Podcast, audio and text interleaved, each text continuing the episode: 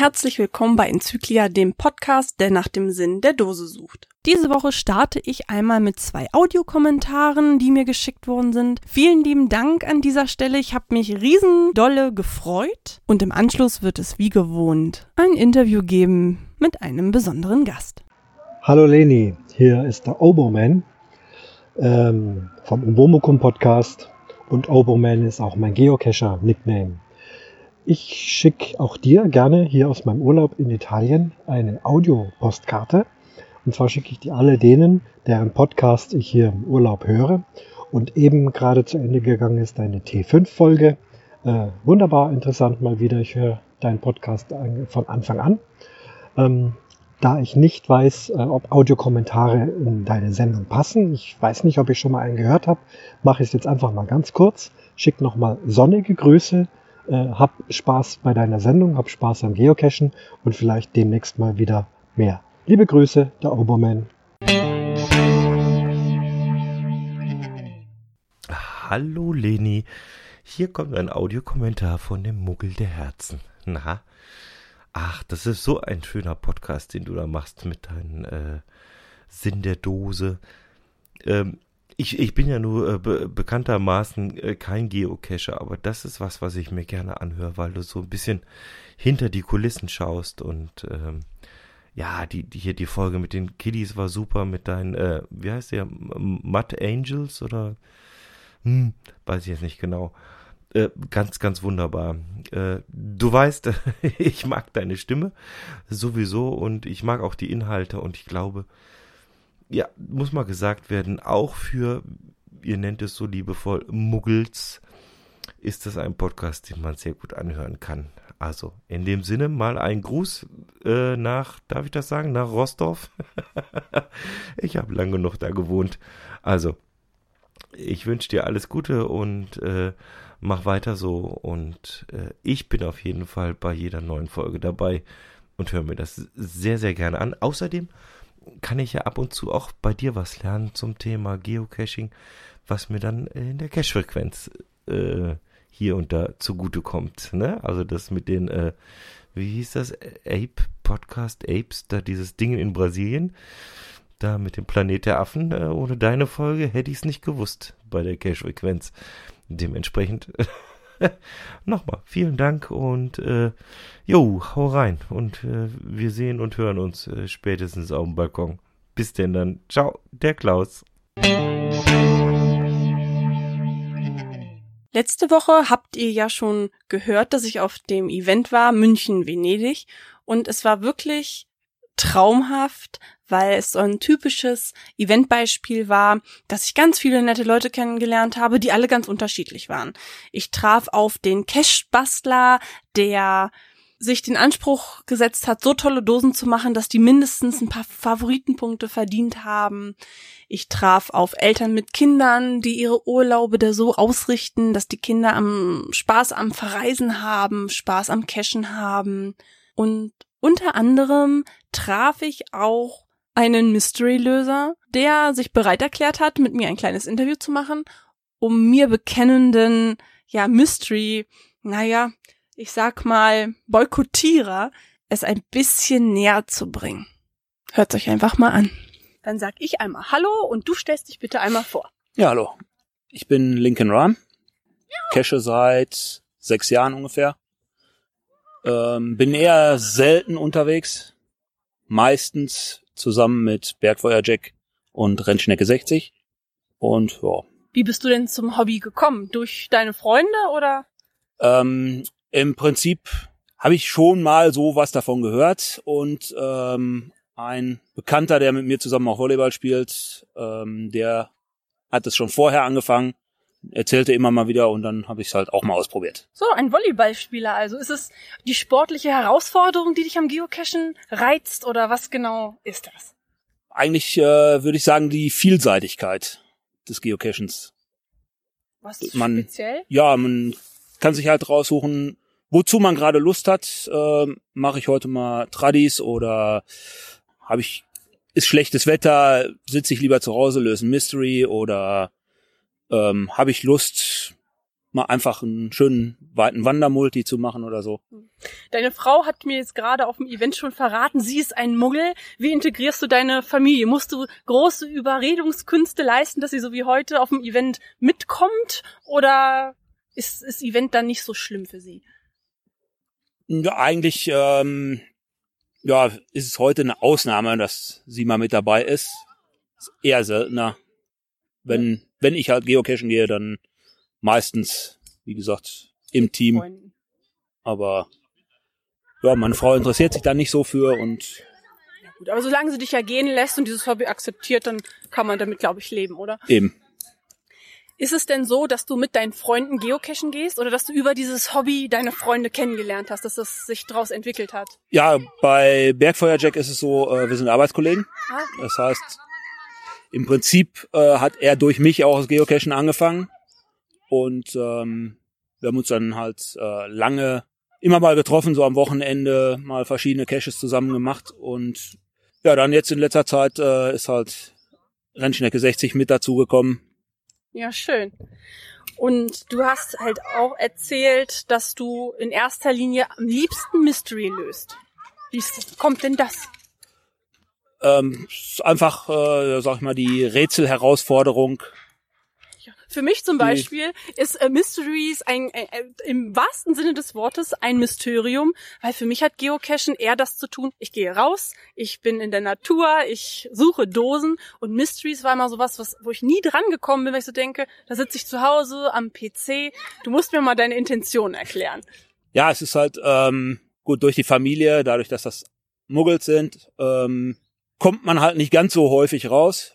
Und auch von der Arbeit äh, her habe ich relativ oder meistens relativ spät Feierabend oder so und ähm, dass man auch mal auf Montage ist, wo man dann viel Zeit hat und äh, wenn man da abends im Hotel sitzt, ähm, richtet sich richtet man sich das halt so ein.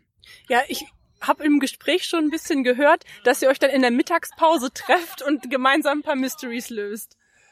Auch das kommt schon mal vor, ja. Wenn wir uns irgendein Mystery rausgesucht haben oder so, wo wir dann mal irgendwo nicht weiterkommen und dann macht sich jeder zu Hause so Gedanken und dann treffen wir uns in der Mittagspause und dann ergibt sich das halt. Ich hatte jetzt die und die Idee und äh, so durch diesen Gedankenaustausch kommen wir dann meistens der Lösung immer auf die Spur. Ja gut, dann ist es wahrscheinlich mein Vorteil, dass ich gedacht habe, man sitzt alleine zu Hause vorm Rechner und äh, ist da gar nicht aktiv. Aber die Mysteries so in der Gruppe zu lösen, da bin ich irgendwie noch gar nicht so rangekommen. Ich glaube, meine Freunde sind auch alles nicht so die Mystery-Gänger. Ich glaube, die, die ich gelöst habe, das sind meistens immer die Bonus irgendwelcher Runden oder irgend sowas in diese Richtung. Mir fehlt meistens die Geduld. Was war der längste Mystery, den du gelöst hast? Also von der Zeit, vom Zeitaufwand. Äh, vom Zeitaufwand her hatten wir mal einen, ähm, da waren wir mehrere Wochen lang dran. Immer Ah. mal wieder. Hat man da nicht irgendwann mal so einen Hänger, dass man sagt, oh, jetzt hab ich keinen Bock mehr auf diesen Mystery? Durchaus. Ähm, meistens ist es dann aber so, dass wir den dann erstmal zur Seite legen, uns erstmal wieder mit anderen beschäftigen und äh, oder auch bei teilweise bei Aufgaben bei Multis oder so äh, kommt man dann schon wieder auf eine Idee, die einem bei dem Mystery dann wieder weiterhelfen können. Wie groß ist die Versuchung, auf irgendeine Mystery-Liste zu gucken, sich die Koordinaten geben zu lassen? Ist es dann der Statistikpunkt, dass man sagt, ich möchte diesen Cache lösen? Oder ist tatsächlich der Weg dorthin das Ziel? der Weg ist das Ziel, würde ich sagen. Also ähm, ich habe, glaube ich, ja, vielleicht maximal zwei oder drei Mysteries äh, gelockt, die ich nicht selber gelöst habe, die aber in unserem Team gelöst wurden. Und ähm, was hältst du von so Leuten wie mir, die zum Beispiel, wir haben so eine Eschwege-Runde äh, gelöst, da hatte jemand anders die Runde gelöst und hat gesagt, Mensch, wir laufen diese Runde, willst du nicht mitkommen? Ich bin natürlich mitgelaufen, aber gelöst habe ich nicht eine einzige Dose. Ist das dann so eine Sache, wo du sagst, ach, jeder macht's wie er will, oder sagst du, naja, also ich würde sowas nicht loggen? Also ich persönlich würde sowas wahrscheinlich nicht loggen, ähm, aber ansonsten soll's halt jeder so machen, wie er will. Ja, das kommt halt auch immer so ein bisschen drauf an. Also ich gucke mir die Rätsel schon an und bei mir ist dann auch eher so ein bisschen der Weg das Ziel. Und deswegen glaube ich, reizen mich diese Mysteries nicht so, weil die ja, ich habe, glaube ich, die Geduld nicht, mir diese Listings richtig anzugucken. Und die Ergebnisse sind dann meistens nur so ein Paddling an der Leitplanke oder irgendwie eine Dose, die jetzt nicht so spektakulär ist. Oder ist deine Erfahrung anders? Weil ich kann da nicht richtig mitreden. Ja, es ist durchaus, äh, kommt es auch schon mal vor, was dann wirklich, äh, sag ich mal, enttäuschend ist, wenn es dann wirklich nur ein Paddling an der Leitplanke ist. Aber ähm, meistens sind es doch äh, durchaus auch zum Rätsel passende Dosen, die dann so, auch sehr schön gemacht sind. Jetzt sagt die Statistik ja eher, dass so Sachen, die aufwendig sind, also jetzt schwierige Mysteries oder auch große Multis, ja jetzt von Geocachern nicht so viel angegangen werden, wie jetzt ein kleiner Tradi am Wegesrand. Würdest du jetzt sagen, das spricht eher für oder gegen Mysteries? Also ich meine damit, ist es zum Beispiel demotivierend für den Owner, dass man jetzt einen Mystery legt, der richtig aufwendig ist und vielleicht nur fünf, sechs, sieben Loks bekommt? Das müsste man jetzt aus Owner-Sicht sehen. Ähm, irgendwas wird er sich dabei gedacht haben. Es kann ja auch schon mal sein, einige, ähm, einige Mysteries verschleiern ja auch äh, irgendwelche speziellen Orte, dass nicht jeder da hinkommen soll. Ja, das stimmt natürlich auch, ja. Wenn du ähm, sagst, das müsste man aus Owner-Sicht sehen, hast du denn schon mal selber welche gelegt? Nein. Äh, grundsätzlich keine Cache oder nur keine Mysteries? Keine Caches. Was hat dich davon abgehalten oder was schreckt dich davon ab? Die Wartung oder noch nicht die passende Idee gehabt? Hm, noch nicht die passende Idee gehabt. Und steht das auf deiner Liste oder sagst du, ach, das möchte ich gar nicht unbedingt. Der Reiz ist für mich das Suchen und gar nicht so sehr das Legen? Ja, also der größere Reiz liegt natürlich im Suchen. Wobei es Legen ähm, dadurch, dass man schon einige äh, Caches gefunden hat, die sehr, sehr aufwendig gemacht worden sind, will man natürlich auch in der Art was Aufwendiges machen und da ist dann einfach der Zeitaspekt auch. Ja gut, klar, gerade wenn du sagst, du bist viel auf Montage, man muss es natürlich auch warten und sich drum kümmern. Ne? Das Owner-Dasein ist natürlich auch genauso viel Aufwand be bewachsen, als wenn man jetzt großartig äh, viel cashen geht. Wie kommst du denn auf die Mysteries? Guckst du eher so, was liegt in meiner Homezone oder kriegst du Cache-Empfehlungen von Freunden und Bekannten, die sagen, den musst du unbedingt mal machen? Da gibt's einige, ähm, wo man halt hört, der ist sehr gut, den solltet ihr mal lösen. Oder halt, ähm, ja, was liegt in der Homezone oder wenn man sich jetzt irgendein Multi vorgenommen hat, dann guckt man meistens, welche Mysteries liegen da noch rundrum, die man mal noch eben lösen könnte. Also wenn du jetzt zum Beispiel einen Urlaub planst, dann guckst du schon, welche Mysteries liegen da und die löst du dann zu Hause vorab und dann. Richtig. Planst du denn deine Urlaube auch durchaus nach Caches oder mit einer Muggelfamilie eher umgedreht, dass man einen schönen Urlaub macht und du guckst mal, was liegt in der Gegend? Ja, mit der Muggelfamilie eher umgekehrt ja. dass man guckt, was, was liegt da in der Nähe.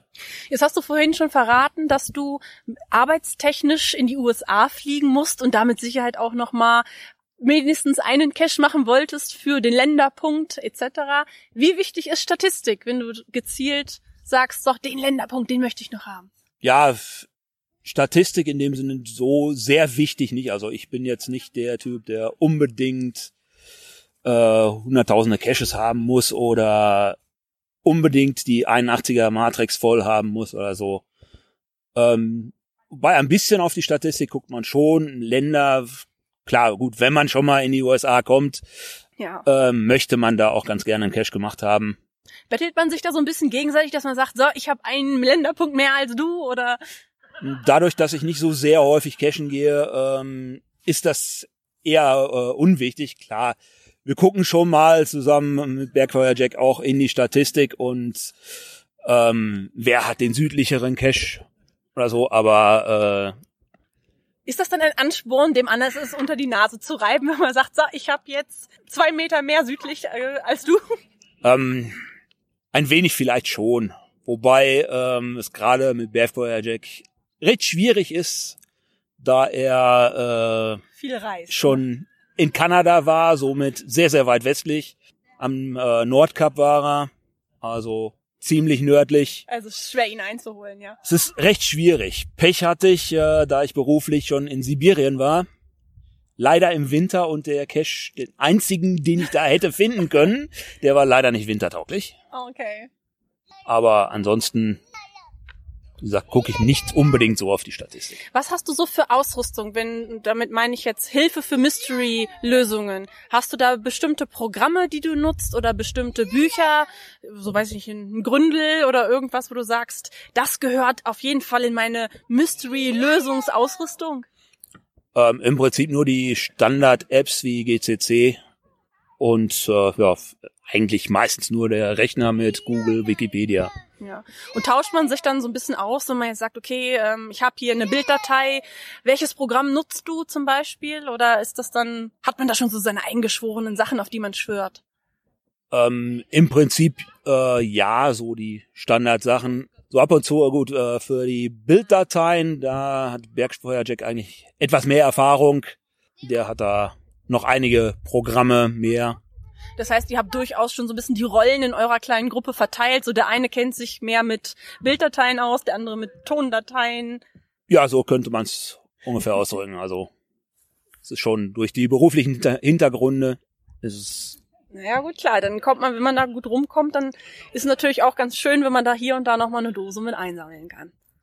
Was hältst du von diesen ganzen, ja, Mystery-Lösungslisten, die ja nun die Koordinaten verraten und ist das was, wo du durchaus mal reinguckst, um zu sagen, ich kontrolliere mal mein Ergebnis? Oder hast du sowas grundsätzlich auf der Ignore-Liste, dass du sagst, um Gottes Willen, ich will es gar nicht wissen, entweder ich löse es selber oder nicht?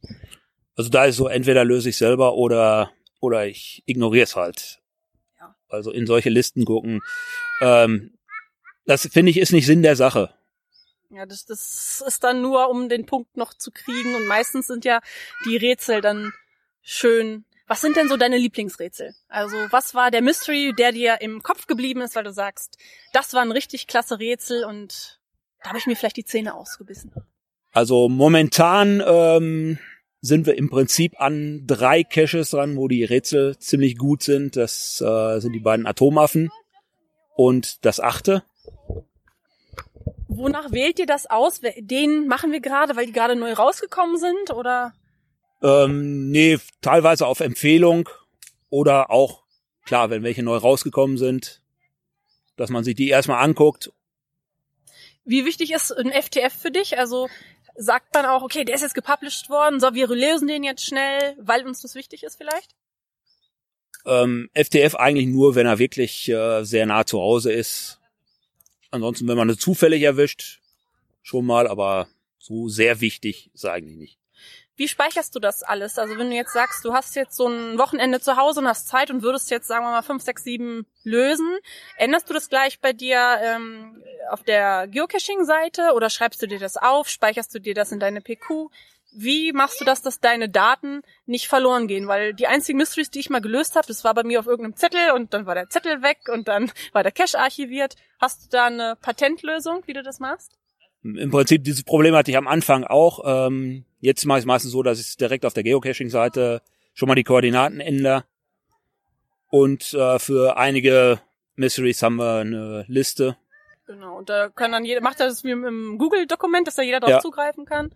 Ja, ist das dann gar nicht verkehrt. Wie viele Caches löst ihr so gleichzeitig? Also gibt es so ein Limit, dass man sagt, so wir haben gerade, du hast gerade gesagt, drei Caches, ne, die Atomaffen und das achte. An den drei sind wir gerade dran. Wenn jetzt ein neuer rauskommt, nehmt den vierten mit zu oder gibt es irgendwie eine Zeit, wo ihr sagt, so wir haben jetzt erstmal genug Probleme, die wir lösen müssen? Nee, das ist eigentlich nicht so. Ähm, Leider ist unsere Liste schon wieder ziemlich lang von auch gelösten, wo wir eigentlich nur irgendwann mal die Gelegenheit haben müssen, um da vorbeizukommen. Ähm, Macht ihr dann so eine Tour, dass man sagt, so, unsere Liste von gelösten Mysteries ist jetzt voll, da sind jetzt 10, 20 drauf, heute machen wir eine Tour und sammeln die ein oder nach Region oder? Ja, meistens dann nach Region und ähm, es hat sich seit ungefähr vier Jahren eingebürgert, dass wir den Pfingstmontag zu unserem Mystery Monday gemacht haben. gut. Wo wir an diesem Montag wirklich nur Mysteries einsammeln. Und selbst wenn ein Traddy direkt am Wegesrand liegt, der wird liegen gelassen. Der wird liegen gelassen. Nein. Doch. Das ist aber dann auch irgendwie komisch, oder? Gerade wenn man jetzt sagt, die Homezone ist ja wahrscheinlich bei dir schon leer gecached, ihr müsstet da ja wahrscheinlich ein bisschen weiter fahren und dann lasst ihr den einfachen Traddy, was ein einfacher Statistikpunkt wäre, den lasst ihr dann liegen. Ja, an unserem Mystery Monday, ja. Ist ja auch nicht schlecht. Macht ihr noch wie so ein kleines Event draus, dass ihr sagt, okay, wir, wir äh, fahren jetzt los, wir fahren dort und dorthin, wir gehen noch vielleicht schön zusammen essen oder hinterher grillen? Ja, meistens haben wir einen Grill dabei, so dass wir zwischendurch dann mal irgendwann Würstchen auf den Grill schmeißen. Ja, klingt auf jeden Fall nach richtig, richtig viel Spaß. In meinen Interviews ist es so, dass ich zum Schluss immer frage, du darfst wen grüßen oder du darfst auch gerne ein paar Worte an die Community richten. Wünsche, Sachen, die du gut findest, Sachen, die du nicht so gut findest, was du dir wünschen würdest. Zum Beispiel, legt mehr Mysteries oder weiß ich auch nicht. Da kannst du jetzt sagen, was immer du magst. Also im Prinzip machen am meisten Spaß natürlich die handwerklich sehr aufwendigen Caches. Und davon sollte es ein paar mehr geben. Das wäre ganz schön. Gerade bei Mysteries? Auch bei Mysteries durchaus. Aber nicht nur. Nicht nur, nein. Dürfen auch Multis sein oder auch schöne Tradis. Ähm, was mir nicht so ganz gefällt, sind äh, diese vielen Power Trails, die in letzter Zeit immer wieder rauskommen, wo teilweise auch einige sind, wo gerade eben die 160 Meter eingehalten Ah, wurden. okay. Ähm, das führt eigentlich dazu, dass bei einer Wanderung oder so ähm, im Prinzip man bückt sich ja nur noch nach Ja. den Dosen. Ja gut, das ist dann aber für Leute, die, denen die Statistik jetzt nicht wie dir sehr wichtig ist. Für die sind das wahrscheinlich genau die Caches, die sie gerne machen möchten, weil es schimpfen zwar komischerweise immer alle über diese Powertrail-Runden, aber statistisch gesehen werden die viel öfter angegangen als so ein Mystery, ne? Ja, natürlich, klar. Ja gut, aber ich kann das durchaus verstehen. Ich mache diese Runden auch total gerne. Also, aber es muss nicht jede 160 Meter eine Dose liegen. Also ich bin ein Fan von großen Runden. Allerdings, wenn alle 500, 600 Meter eine Dose liegt, ist auch völlig Ist in Ordnung. völlig ne? ausreichend, ja. Na ja, gut. Und auch da muss man sagen, die Ausnahmen bestätigen die Regel. Ich habe auch schon mal so ein Power Trail, also in Anführungsstrichen, die waren jetzt auch 300, 400 Meter auseinander. Da war jede Dose aufwendig und nett versteckt. Und dann muss ich sagen, wer sich da so viel Mühe gibt, dann finde ich das auch wieder ganz okay. Richtig, das ist. Dann sage ich dir herzlichen Dank fürs Interview, dass du dir Zeit genommen hast und äh, wir zwei sagen einfach mal Tschüss, Tschüss. bis zum nächsten Mal.